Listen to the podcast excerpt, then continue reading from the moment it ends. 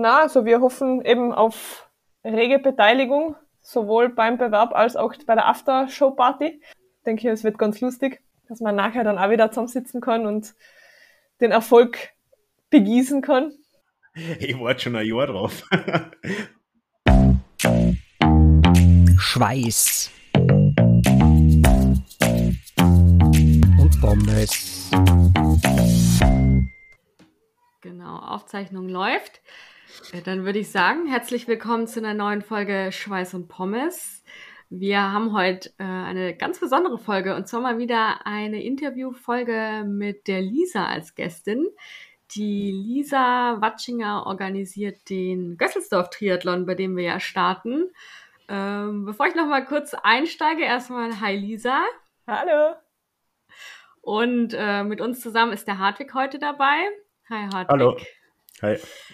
Genau. Und wir haben im Vorgespräch schon uns ganz kurz unterhalten, weshalb wir die Lisa zu uns eingeladen haben. Und zwar ist ja, wie der eine oder die andere wissen, unser Ziel, dass wir den Podcast ins Leben gerufen haben, um uns gegenseitig eine Challenge pro Jahr zu stellen, die immer ein anderer von uns äh, aussucht, wo alle vier teilnehmen müssen. Und der Hartwig, der das ja so mehr oder weniger ins Leben gerufen und initiiert hat, hat äh, die Ehre gehabt, die erste Challenge auswählen zu dürfen und schickt uns alle zu unserem ersten oder auch nicht ersten Triathlon und der eben in Gösselsdorf stattfindet. Den hat er sich rausgesucht bei sich in Kärnten. Und die Zeit rückt näher. Jetzt heute zur Aufnahme sind es noch knapp zwei Monate, bis wir in den Start gehen. Und naja, da trifft sich ja eigentlich richtig gut, dass wir direkt die Veranstalterin hier haben, die uns ein bisschen was äh, dazu erzählt, auch selber Triathletin ist und wir sie heute mit Fragen löchern dürfen. Genau. Und ich glaube, jetzt gebe ich direkt mal den Hartwig ab. Ja, ich, ich würde gleich mit ja. der ersten Frage einsteigen und Schieß los. ich, ich kenne mich aus, ich weiß, wo Gößlersdorf ist, aber Erklärung einmal unseren Zuhörern und Zuhörerinnen, wo Gößlersdorf eigentlich ist. Gibt es da irgendwas in der Nähe, was man vielleicht kennt? Ja, also ich muss das ja wissen, weil ich bin ja selber nicht von da. ich bin ursprünglich aus Südtirol und ich habe Gösselsdorf gefunden. Also man findet Gösselsdorf, auch von Südtirol, von Italien kommend her. Es liegt ungefähr eine halbe Stunde von Klagenfurt entfernt. Das sagt dann doch den meisten was. Das ist ja die schöne Hauptstadt von Kärnten.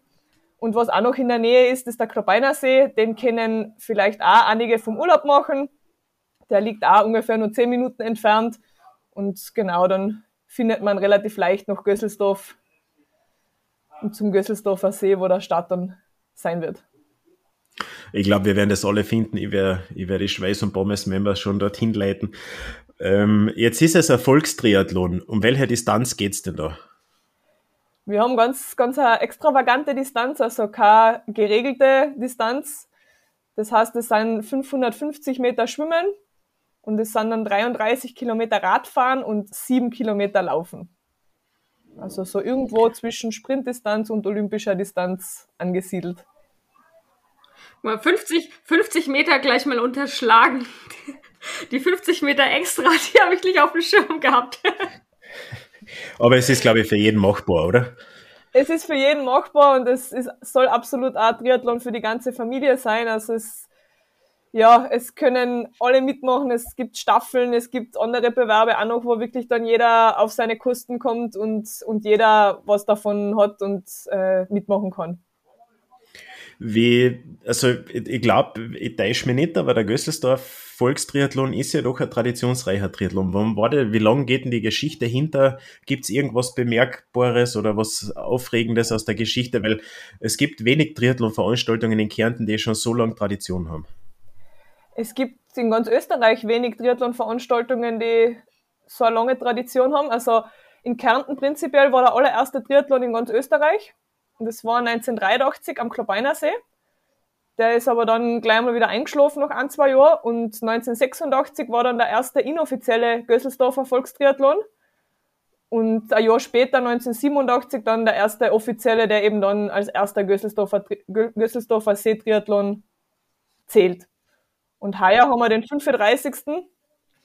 Und bis dato eigentlich durchgehend veranstaltet, außer leider im Jahr 2020, wo uns Corona einen Strich durch die Rechnung gemacht hat. Okay, ja, sehr klar.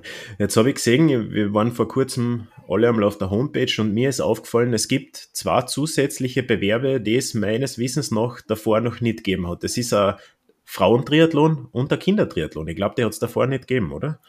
Genau, also wir haben heuer noch ein paar Jahre schon Diskussionen und, und äh, ja, Ideensammlung beschlossen, dass wir einen Kindertriathlon ins Leben rufen am Gösselsdorfer See weil es gibt immer weniger Kinderbewerbe, vor allem immer weniger Kinderbewerbe mit Rad.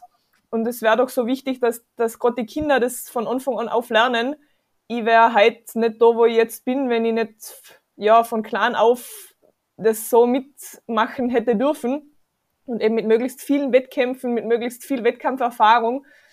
Das ist eigentlich ja. für die Kinder das Wichtigste. Und deswegen haben wir den Nein ins Leben gerufen heuer und zusätzlich zum Kindertriathlon sind dann die Organisatoren von Tri-Women auf uns zugekommen und haben gefragt, ob wir nicht eben auch Interesse hätten, eine Tri-Women-Veranstaltung zu machen. Das ist ein reiner Bewerb für Frauen mit sehr, sehr kurzen Distanzen, dass es wirklich für jede schaffbar ist. Es wird dort keine Zeitnehmung geben. Also es geht dort überhaupt nicht um den Wettkampfgedanken, sondern rein um das Erfahren vom Triathlonsport und um das erste Hineinschnuppern. Okay, das werden wir gleich so der Frau vom Tom weiterleiten. Das ist einer von Schweiß und Pommes. Da, da gibt es, glaube ich, die Diskussion, ob sie teilnehmen will oder nicht. und da kann die ganze Familie mitmachen, weil ich glaube, die Tochter hat sich doch schon für den Kinderbewerb äh, begeistert, oder? War das nicht so? Genau so soll sind es sein. Die, sind die Kinderbewerbe gestaffelt nach Alter oder, oder ja. geht es da auch um Nein, es, ist, gestaffelt? es okay. sind gestaffelt nach Kategorien. Es beginnt mit den 6- bis 7-Jährigen die haben sehr, sehr kurze Distanzen. Das ist total toll auch zum Zuschauen. Also für, gerade für Leute, die im Triathlon noch nicht so viel am Hut haben, das ist einfach irrsinnig spannend, den Kindern dazu zu schauen, wie die auf die kurzen Distanzen eine Gaudi in das Ganze reinbringen und, und einen Eifer drinnen haben. Und es geht dann weiter nach oben eben bis zu die Jugendklassen, die dann natürlich auch schon ein bisschen längere Distanzen absolvieren müssen, äh, genau, und sich auf österreichische Meisterschaften auch vorbereiten können. Okay. Und, und ich glaube, es ist jetzt auch kein, kein Beinbruch, wenn man die, die, die Schwimmdistanz, egal ob Mann, Frau, Kind, was für ein Bewerb, wenn man das mit Brustschwimmen erledigt, ist auch möglich oder ist nicht verboten, sagen wir so. Vom Regelwerk überhaupt. Das Einzige, was verboten ist, ist, dass, äh, dass man keine Schwimmhilfen verwenden kann. Also man darf ja. keine Pedals oder keine Flossen oder sonst irgendwas verwenden. Und dann äh, darf man das, also den Schwimmstil darf man frei wählen, darf man Brustschwimmen, darf man Rückenschwimmen, man darf auch Delfin schwimmen, wenn man mag. Ich glaube, das hat zwar noch niemand versucht. Ich kann, mir, ich kann mich erinnern, von unserem Verein ist einmal einer Rücken geschwommen, der hat nämlich so eine schlimme Husten gehabt und der, kann, der, konnte, der konnte den Kopf nicht unter Wasser stecken. Also der ist einmal Rücken geschwommen. Und ansonsten, also Brust und äh, Kraul habe ich schon oft gesehen, Delfin ist mir noch nicht untergekommen. Genau. Äh, Bekannter von mir, der auch das Jahr wieder am Start ist, der, der startet da immer mit seinem Mountainbike, weil er einfach kein Rennradfahrer ist, den gefreut aber einmal das Jahr einen Triathlon zu machen, ist jedes Jahr in Gösselsdorf am Start, fährt jedes Jahr mit, mit dem Mountainbike und ja. Genau. Und also ich glaube, das, macht, das macht Gösselsdorf auch wirklich ganz österreichweit aus, dass es eben nicht so High-End-Competition, so ein wirklich professioneller Bewerb im Sinne von, dort gehen nur Profis an den Start und dort muss man jetzt wirklich was Gott was für Ausrüstung haben, sondern es soll der Familientriathlon sein.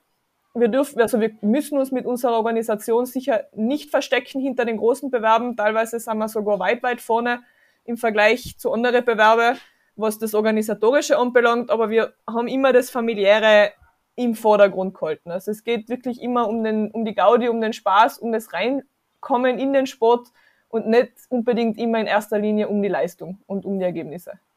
Ich muss sagen, das ist schon auch was, als der Hartwig das erzählt hat. Ähm, ich habe ja gesagt, ich mache nie Triathlon, aber ich habe ja auch gesagt, ich schwimme nicht und äh, da ist jetzt viel passiert. Und das war aber so, das, wo er mich dann am Ende rumgekriegt hat, weil er gemeint hat, du kannst da mit dem Klapprad kommen, du kannst da auch äh, Brustschwimmen, überhaupt kein Ding und du wirst auch nicht die Einzige sein. Dann hatte ich eigentlich gar keinen Grund mehr, also kein Argument mehr zu sagen, ich kann aus irgendeinem Grund nicht starten. Ähm, das, das fand ich ganz schön. Also man hört das ja öfter, dass Leute Brust schwimmen und so und auch bei, bei längeren Distanzen.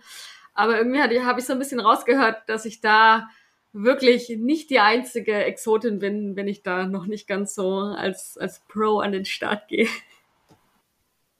Genau, also wir haben immer wieder gerade Staffeln, die, die sich einfach so zusammenwürfeln und ja, wo man einfach merkt, die wollten nur einfach einmal mitmachen, weil das so ein tolles Erlebnis ist und so eine tolle Stimmung dort ist und das merkt man dann immer wieder, dass die auch nicht total hundertprozentige Vollprofis sein. Und ich glaube, mit Staffelbewerbe fangen, glaube ich, viele an, dann auch zu überlegen, ob sie nächstes Jahr dann einmal allein am Start sein und alle drei Disziplinen selber machen. Ich glaube, da erwischt es viele in Gößlersdorf. Ja, es ist einfach eine besondere Stimmung. Das stimmt. Was macht denn für die als Organisatorin in Gößlersdorf Volkstriathlon aus? Ist es die Stimmung?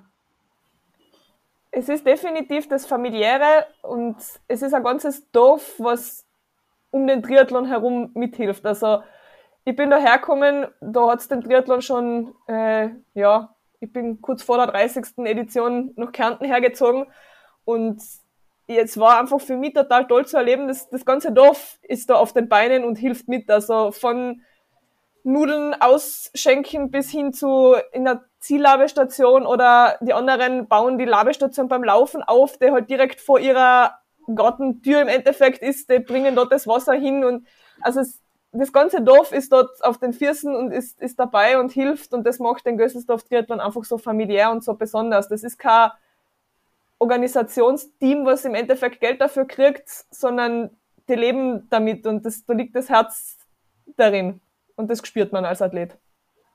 Das stimmt, das kann ich wirklich zu 100% unterstreichen. Das, das spürt man, wenn man in Gösselsdorf ist. Wirklich, ich finde bei vielen andere Triathlon-Veranstaltungen, da, da reißt jeder seine Leistung aber und das, was er kann und danach wird heimgegangen und fertig. Und in Gösselsdorf, was ich schon zwei, dreimal im Podcast erwähnt habe, ist wirklich das gemütliche Zusammensitzen danach, das alles nochmal Revue passieren lassen, einen sportlichen Tag verbringen, danach gemeinsam beim Tisch sitzen, drüber reden, das, das macht's wirklich aus, das stimmt, ja.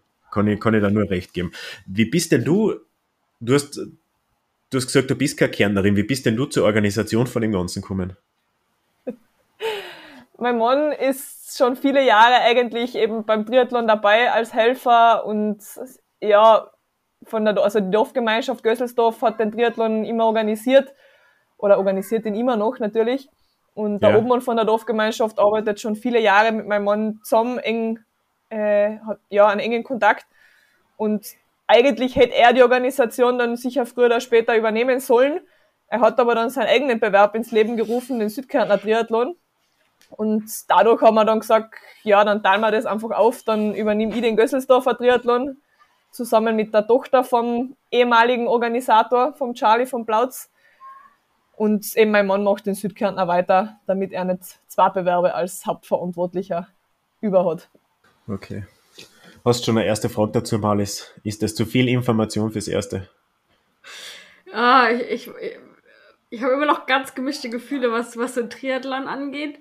Ähm, so zum, zum Bewerb selber. Also dadurch, dass ja für mich einfach auch Schwimmen noch die große Unbekannte ist. Also ich habe jetzt einen Schwimmkurs gemacht. Ich war jetzt auch schon mal im Vereinstraining. Aber ich war noch nie im Freiwasser. Also ich kann mir das auch so gar nicht vorstellen, wie das ist, in so einen kalten See reinzuhüpfen und da irgendwie 500 Meter im Kreis zu schwimmen. Äh, aber was ich äh, gelesen habe, ist das üblich, der Start ist ja, glaube ich, erst nachmittags. Ist es das normal, dass ein Triathlon erst nachmittags startet? Weil normalerweise, so wie ich das irgendwie im Kopf habe, ist, ist es ja meistens eher vormittags. Also ist das was, was gängig ist oder was gar nicht so oft vorkommt? Also ich glaube, da hat mir recht gegeben, das ist gar nicht so oft der Fall, dass die Triathlons so spät starten. Vor allem, also heuer startet er eh schon um 16 Uhr, sonst war immer 17 Uhr Start. Also das haben wir eh schon wieder eine Stunde vorgerückt.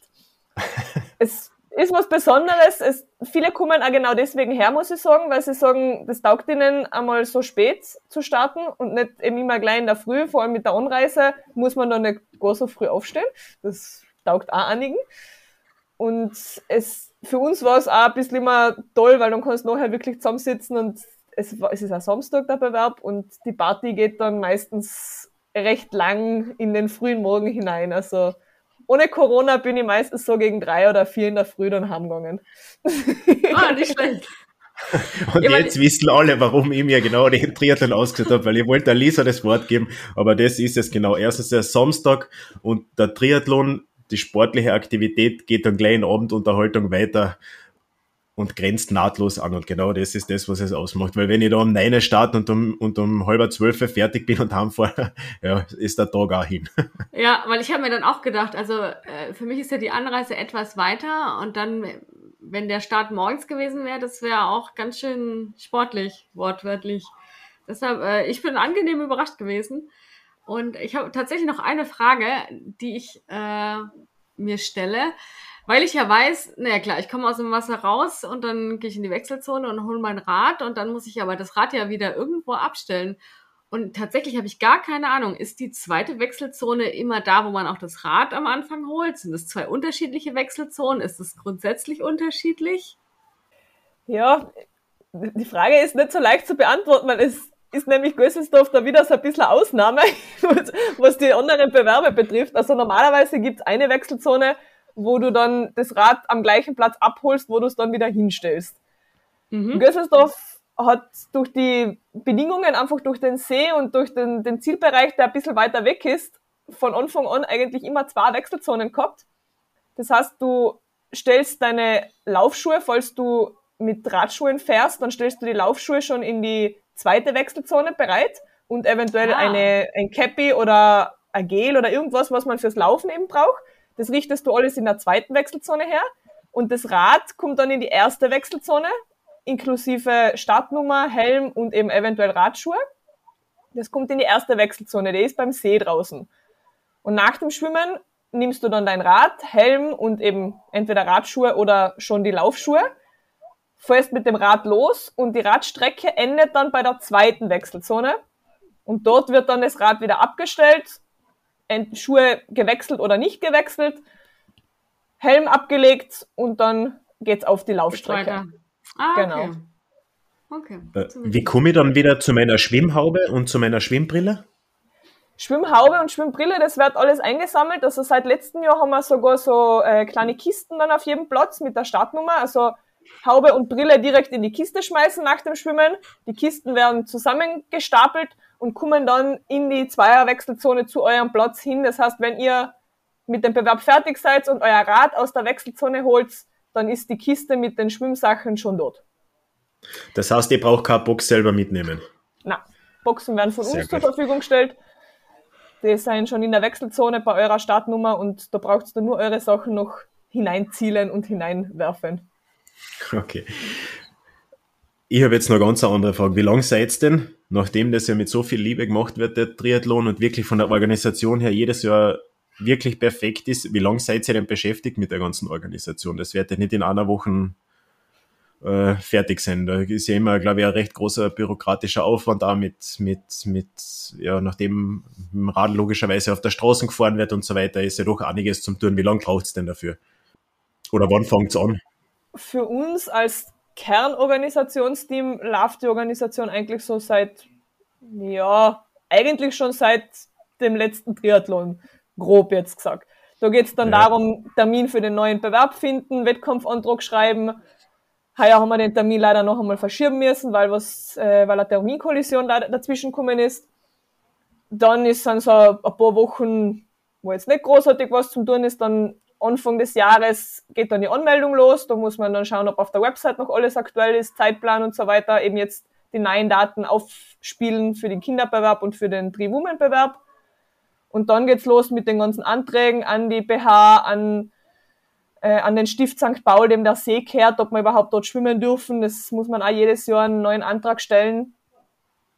Für die Straße, die Straße muss dann äh, angeschaut werden mit der Straßenmeisterei, ob es dort Ausbesserungsarbeiten braucht. Dann, jetzt habe ich gerade letzte Woche das E-Mail an, an das Rote Kreuz geschrieben, ob sie den Rettungsdienst wieder übernehmen. Dann geht es darum, eben Ärzte suchen, die, die den Dienst vor Ort übernehmen. Also es sind jetzt so kleine Geschichten, die man einfach nicht vergessen darf, die jetzt noch nicht so zeitaufwendig sein, aber die halt früh genug einfach erledigt werden müssen. Und dann ja. so mit eben zwei Monate vorher, jetzt starten wir schon richtig, also ich bin jetzt schon dabei, To-Do-Listen abzuarbeiten, schauen, ob ich genug Helfer habe, Helfer fragen, neue Helfer suchen, ja, schauen, was in die Startersacken kommt. Also eben solche Sachen muss man natürlich auch früh genug bestellen, Preise, Medaillen, das muss alles früh genug bestellt werden, damit es dann am Wettkampftag wirklich alles da ist. Steht der Hauptpreis schon fest, den man gewinnen kann? Nicht, dass wir da in Frage kommen, aber. es gibt immer eine ganz tolle Trophäe, die wird da meistens äh, gesponsert vom Bürgermeister von Eberndorf und die ist in Planung. Okay, sehr cool. Wie, wie würdest du denn die Strecke charakterisieren? Ich kenne sie, wie gesagt, ich habe schon einmal teilgenommen, ich bin ja sonst öfter mit dem Radl in der Gegend, also schwimmen eher flach, aber ich glaube, es gibt eine Besonderheit durch die Seerosen, oder? Oder was ist da im Wasser drin, die mich da beim ersten Mal doch ein bisschen aus dem Konzept gebracht haben? Da sind irgendeine Pflanzen drin, die sich dann um deine Hände und Finger wickeln. Ja, der Gösselsdorfer See hat sehr viele Seerosen. Und im Sommer werden es immer mehr. Also man kann ihnen jetzt gerade so ab Mai ungefähr beim Sprießen zuschauen. Das mag für den einen ganz schön sein, für den Triathleten ist das eher so, mh, hm, nicht so toll. Sie werden aber, so gut es eben geht, vor dem Bewerb, gerade auf, auf der Schwimmstrecke, werden wir versuchen, sie auszumähen, dass einfach die Schwimmstrecke so gut wie seerosenfrei sein sollte. Wenn man jetzt natürlich recht weit von der eigentlichen Schwimmstrecke abweicht, kann schon sein, dass man dort einmal zwischen die Seerosen dann ist. okay, dann war das mein Problem. Es kann natürlich auch sein. ja. Die, die Radlstrecken, wie würdest du die charakterisieren? Weil flach ist es meiner Meinung nach nicht. Da muss ich kurz eingrätschen, weil ich war ja. letztes Jahr im, im Juli, war ich in Kärnten beim Hartweg und wir sind auch zusammen Rad gefahren. Ich wohne in Karlsruhe und hier ist es Topf eben. Wir haben da schon festgestellt, es gibt Unterschiede, wenn wir über hügelig und bergig sprechen, äh, weil das, was für mich äh, hügelig ist, das ist für einen Hartweg noch flach. Also wir müssen da je nach Region ein bisschen schauen, über was wir gleich reden, wie die Strecke ist ob ich da jetzt dann so die richtige Gesprächspartnerin bin. Ich komme ja eben aus Südtirol und ja. für mich ist flach, aber schon für andere bergig ist. Also flach gibt's bei mir in Südtirol so gut wie gar nicht. Also ja, na, na also ich würde dem Hartwig da schon recht geben. Ich finde, sie ist wellig. Es gibt jetzt auf die Schnelle fallen mir zwei längere, unter Anführungszeichen, Anstiege ein also der erste ist da kurz nach Miklautshof. Da geht's so, ja, das sind knapp ein halber Kilometer, wo es bergauf geht, aber gut zum Fahren, auch mit einem Zeitvorrat, also jetzt nicht, nicht größere Probleme von der Steilheit her. Und dann ist noch einmal ein kleiner, so 200 Meter Anstieg, der ist ein bisschen steiler, aber zu, zur Not muss man einfach die letzten Meter dann aus dem Sattel kurz außergehen. Das ist da kurz noch Möchling. Das ist noch einmal ein bisschen steiler, aber der Rest ist wellig, aber jetzt nicht mit, ja, keine herausragenden Anstiege. Was mir jetzt gerade noch eingefallen ist, ich bin ja das Jahr öfter in der Gegend unten mit dem Rennradl und ich glaube, die letzte Gerade, die da vor der zweiten Wechselzone ist, die ist, die ist wirklich topf eben, aber da, ich bin da, glaube ich, noch nie gefahren, wo kein Wind war. Da ist, da ist immer Gegenwind. Also da verliert man den Glauben an Gott, wenn man die Strecke jeden Tag fährt, weil da ist immer Gegenwind. Egal zu was von der Uhrzeit, mir kommt es zumindest so vor. Ich weiß nicht, ob du das auch sagen kannst. Ja, die Grode kennen viele, also die Grode zwischen Eberndorf und Gösselsdorf ist, ist wirklich gemein und eben immer mit Gegenwind, also Rückenwind habe ich dort auch noch nie gehabt. Aber das, man weiß zumindest dann, es geht dann nur noch rechts auf die Sportanlage und dort ist die Wechselzone. Also es ist dann geschafft, sobald man die, die Gerade hinter sich gebracht hat. Ähm, zur Laufstrecke. Das hat mich das erste Mal gekillt bei meinem ersten Triathlon. Da habe ich ziemliche Probleme gehabt, weil der ist nämlich auch nicht flach. Also der, der, ich habe gewusst, dass es nicht flach ist, aber ich habe nicht gewusst, dass der Anstieg dann doch so knackig ist, der dann da auf einen wartet. Genau, es, es geht dann noch ja, noch knapp noch drei Kilometer ungefähr geht so einen guten Kilometer bergauf. Er beginnt oh. eigentlich noch gar nicht so schlimm. Also er beginnt eher so ein bisschen gemütlich. Da denkt man sich dann noch, ja, das, das geht, das ist gar nicht so schlimm. Und die letzten 200, 300 Meter sind dann schon echt noch einmal knackig. Dort ist eine Labestation. Also am Anfang vom Hügel ist eine Labestation, um sich noch einmal zu stärken. Der Vorteil ist, wenn man dort oben ist, ist es wirklich geschafft. Da ist zwar noch nicht das Ziel, aber es geht dann echt nur noch bergab. Also man braucht dann die, die Beine nur noch runterrollen lassen über, das, über die Bergabpassage. Es gibt aber sehr, sehr viele. Also ich, ich traue mir fast zu sagen, von die um die 300 Starter, die wir so ungefähr jedes Jahr haben, ich weiß nicht, ob da 100 auflaufen. Also es, es ja. seien schon wirklich eher mehr die Aufi gehen, zumindest ein Teil, also nicht den ganzen, aber vielleicht den letzten Teil, als Aufi laufen.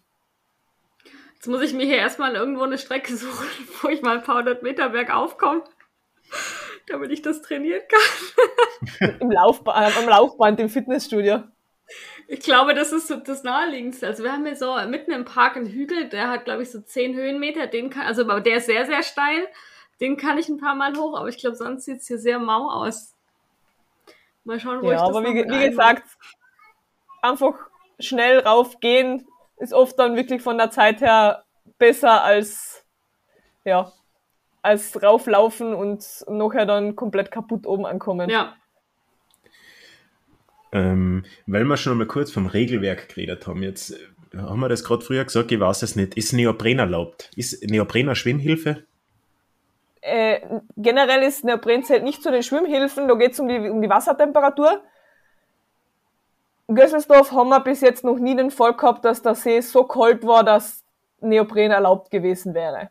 Also von Ja. dem her gehen wir jetzt einmal nicht davon aus, dass im Juli, also es kommt jetzt im Juni ein totaler Kälteeinbruch und der See kühlt dem, also der See ist jetzt schon fast auf einer Temperatur, dass der Neoprenanzug nicht mehr erlaubt wäre. Von dem her ist im Juli, kann ich jetzt zu 99,9%iger Sicherheit sagen, dass der Neoprenanzug nicht erlaubt sein wird.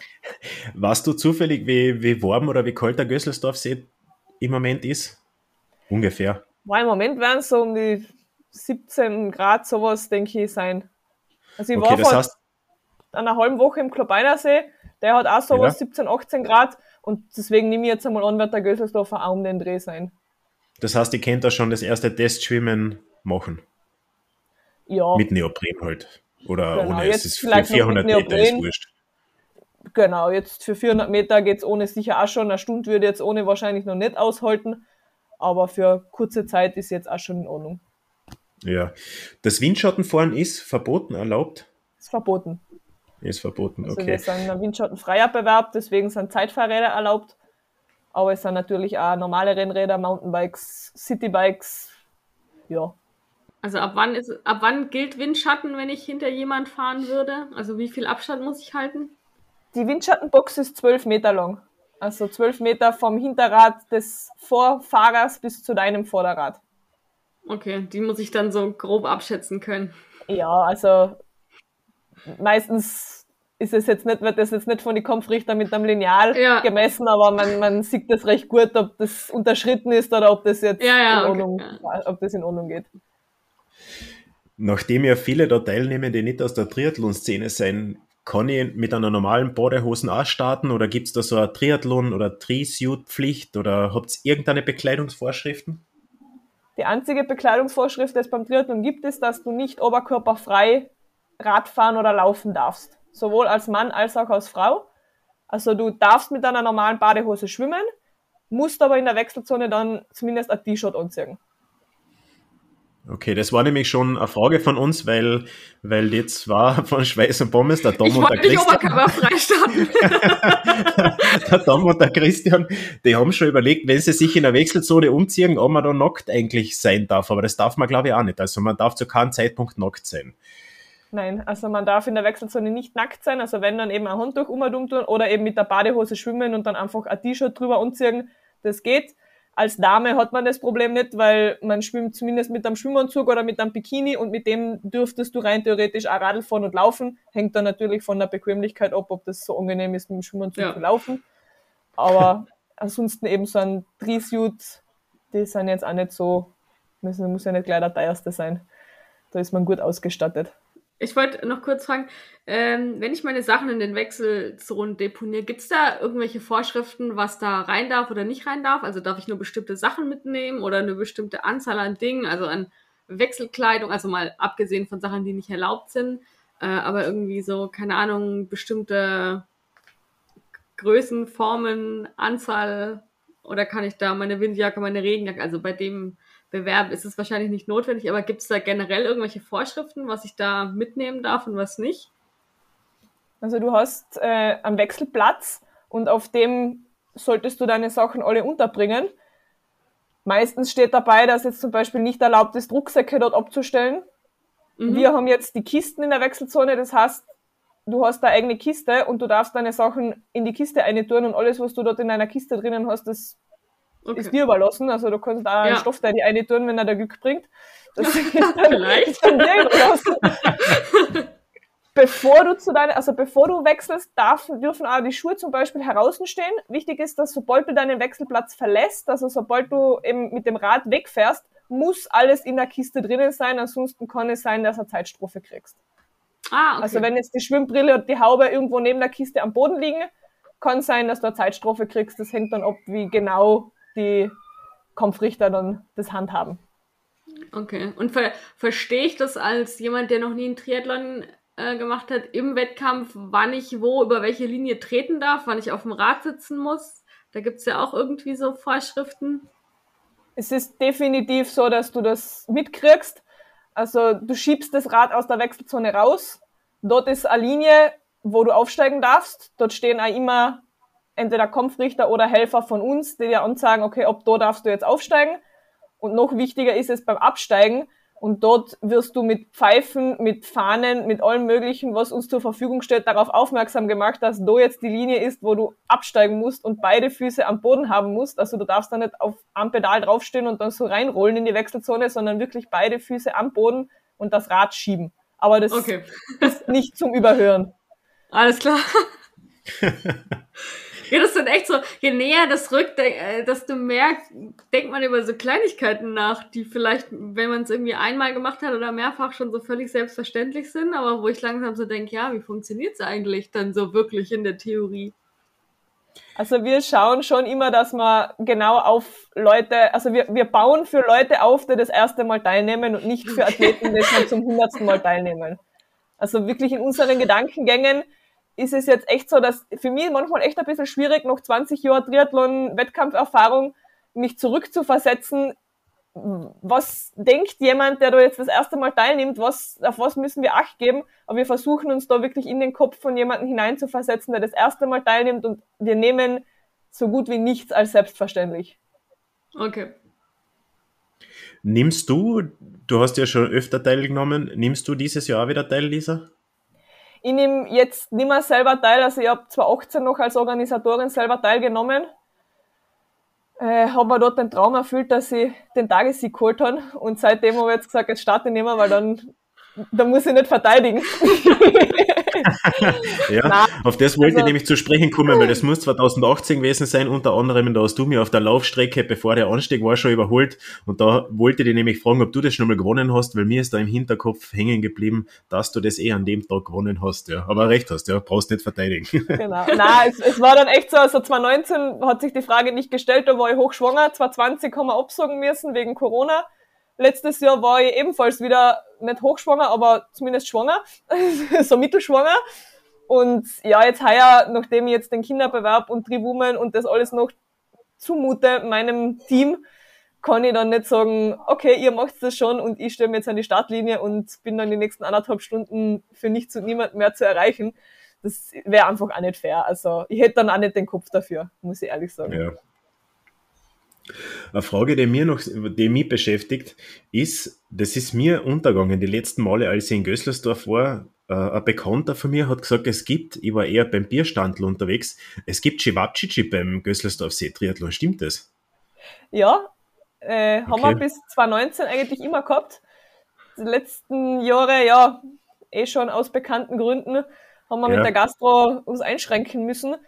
Heuer ist die volle Gastro wieder geplant und zu unserer Gastro kehren Cevapcici dazu, ja, definitiv. Das sind wir, glaube ich, Sehr einer gut. von den einzigen Bewerber, die, die nicht nur Pasta anbieten, sondern ja. auch Pizza und eben äh, Kotelett und Cevapcici. Vor allem, weil jeder sagt, dass die so gut sein und ich habe die noch nie probiert. Okay, wird das ja? Jahr auf jeden Fall der Fall sein. ähm, ich habe mir, haben wir eben im Vorgespräch schon mal kurz geredet, ähm, ich habe mir die Ergebnislisten so ganz im Groben durchgeschaut und habe ein paar Namen entdeckt. Im ersten Jahr, wo das, ich glaube, das dürfte, du hast gesagt, das erste offizielle Jahr vom Gösselsdorfsee Volkstriathlon gewesen sein, hat der Walter Zedinig den ganzen Spaß gewonnen und der ist jetzt der Präsident vom österreichischen Triathlonverband. Ja, ähm, also es haben, haben einige Athleten Gösselsdorf als Sprungbrett genutzt für ihre weiteren Karrieren. Das ist schon ja, irgendwas muss dahinter sein, weil, Ja, genau. Irgendwas muss dahinter sein, irgendwas muss in Gösselsdorf besonders sein, weil sonst würden die ja nicht quer von Österreich, Slowenien, Italien, woher immer irgendwie noch Gösselsdorf finden. Das ist wirklich auffällig, dass das, dass das Starterfeld auch recht international ist. Was mir einfällt ist, du hast ja auch schon erwähnt, die Konstanze Mocher, oder? Die hat das auch schon, hat sie es gewonnen bei euch? Die Konstanze hat das, weiß ich nicht, ich muss halt die zusammenzählen einmal, wie oft schon gewonnen, oder ich muss halt sie fragen, sie weiß es wahrscheinlich aus dem Stegreif. Äh, letztes Jahr auch, also 2021 hat auch die Konstanze wieder gewonnen. Äh, ich war auch schon mehrmals mit ihr am Podium beziehungsweise an der Startlinie. Also die Konstanze ist schon, es ist ihr Heimrennen. Okay. Sie ist ja Eberndorferin. Okay. Und es ist wirklich ihr Heimrennen. Genau, es taugt ihr auch sehr bei uns. Und sie hat vor kurzem, ich glaube in Utah, bei der ja. Weltmeisterschaft den Titel geholt. Also, genau, und ich gehe mal fest davon aus, dass sie heuer auch wieder am Start ist. Ja, ich weiß cool. noch nicht, wie sie sonst ihre Wettkämpfe geplant hat, aber wenn sie da ist, dann denke ich schon, dass sie teilnehmen wird. Ja, Gösselsdorf geht normal immer, gell? ähm, was mir noch aufgefallen ist, wir haben in, in einer vorherigen Podcast-Folge uns auch schon unsere Späßchen drüber gemacht, ist der Peter Herzog. Das ist der österreichische Rekordhalter im Marathon und Langstreckenläufer der von sich selber behauptet, er schwimmt wie ein Werkzeugkistel. Der hat in Gösselsdorf auch schon echt eine akzeptable Zeit da in den Asphalt gebrannt, muss ich dazu sagen. Und wer mir noch aufgefallen ist, ist der Johann Strömwall, als viel, als quasi Villacher und VSV-Fan, der war Assistant Coach und Coach. Und durch meine professionelle Recherche bin ich draufgekommen, dass der Johann Strömwall, der eigentlich aus dem Eishockey kommt, schon auf Hawaii war, bei der Weltmeisterschaft war und in Gösselsdorf zu seiner Zeit, als er anscheinend in Villach ähm, Eishockey-Trainer war, ist er in Gösselsdorf gestartet und macht nebenbei Triathlon und das wirklich, wenn man sich seine Zeiten anschaut, ich glaube es war 2008, wirklich zügig. Also Respekt, da sind einige dabei gewesen, die man kennt. Und die Eva Wutti hast du, glaube ich, noch erwähnt im Vorgespräch. Die genau, die, die, Eva Wutti war auch Profi-Triathletin. Profi-Triathletin. Inzwischen, glaube ich, ist sie eher mehr auf Läufe umgestiegen. Aber sie hat ja. auch Gösselsdorf als einen von den ersten Bewerben genutzt als, als, als Sprungbrett für ihre weitere Karriere. Ja. An Christoph Schlagbauer haben wir schon in Gösselsdorf gehabt. Das ist auch ein Profi-Triathlet, war auch schon auf Hawaii und hat dort auch äh, als damals noch als Age Grouper in seiner Kategorie einen Podestplatz geholt. Also wir haben schon einige bekannte Triathleten bei uns begrüßen dürfen. Könnt dann meine Karriere weiterverfolgen in zwei Monaten. Wartet's nur ab, wenn wir uns nächstes Jahr wieder sprechen. Ich will gar nicht wissen, was in den nächsten Jahren auf uns zukommt. Das ist Triathlon für mich wahrscheinlich noch das gemütlichste. ähm, ja, du, Malis, hast du eine Frage? Ähm, Viel nee, Zeit glaub, haben wir jetzt alle nicht mehr. Ihr als Organisatoren nicht, wir als Sportler nicht. Steht nee, eigentlich vor der Tür und ist angerichtet. Genau, genau. Gibt es vielleicht noch irgendwas, Lisa, was du äh, mir oder allen, die zum ersten Mal starten in Gösselsdorf, mitgeben kannst? Spaß haben. Ja? Genießen. Das, das Ganze das drumherum genießen, das, die Strecke genießen, den Zieleinlauf genießen vor allem und Spaß dabei haben. Ich glaube, das kriege ich am ehesten hin. Alles andere wird sich dann hoffentlich geben. Auf alle Fälle. Genau. Nee, sonst ähm, bin ich, glaube ich, ein bisschen beruhigter als davor. Freue mich auf eine Art. dann können wir jetzt quasi in die, in die heiße Phase gehen, bis es soweit ist. Und weiß nicht, hast du sonst noch irgendwas zu sagen, Lisa? Oder was das für die Folge? Na, also wir hoffen eben auf rege Beteiligung, sowohl beim Bewerb als auch bei der After-Show-Party. Das haben wir wieder einen DJ eingeladen und ich denke, es wird ganz lustig, dass man nachher dann auch wieder zusammensitzen kann und den Erfolg begießen kann. Das machen wir auf jeden Fall. ich warte schon ein Jahr drauf. Eine After-Party äh, Podcast noch aufnehmen dort vor Ort. ja, wer weiß. Auf jeden Fall äh, Ziel, Zielinterviews machen wir. Sehr gut. Lachend sehr gut. oder weinend, genau. Lachend. Okay, dann hätten wir es, glaube ich, oder? Cool. Ich glaube auch. Lisa, vielen, vielen Dank für deine Zeit und für das Gespräch. Ich fand es sehr unterhaltsam und äh, sehr interessant, sehr angenehm. Danke euch. Und genau, bleibt mir eigentlich gar nicht mehr so viel zu sagen, außer bis Anfang Juli, bis wir uns dann sehen. Perfekt, ja. Freue mich schon. Passt. Genau. Danke vielmals, Lisa. Wir Danke hören und dir. sehen uns. Genau. Vielen Dank, dann. ja. Bis Juli. Bis bald. Ja. Tschüss, ciao. Tschüss. Schweiß. Und Pommes.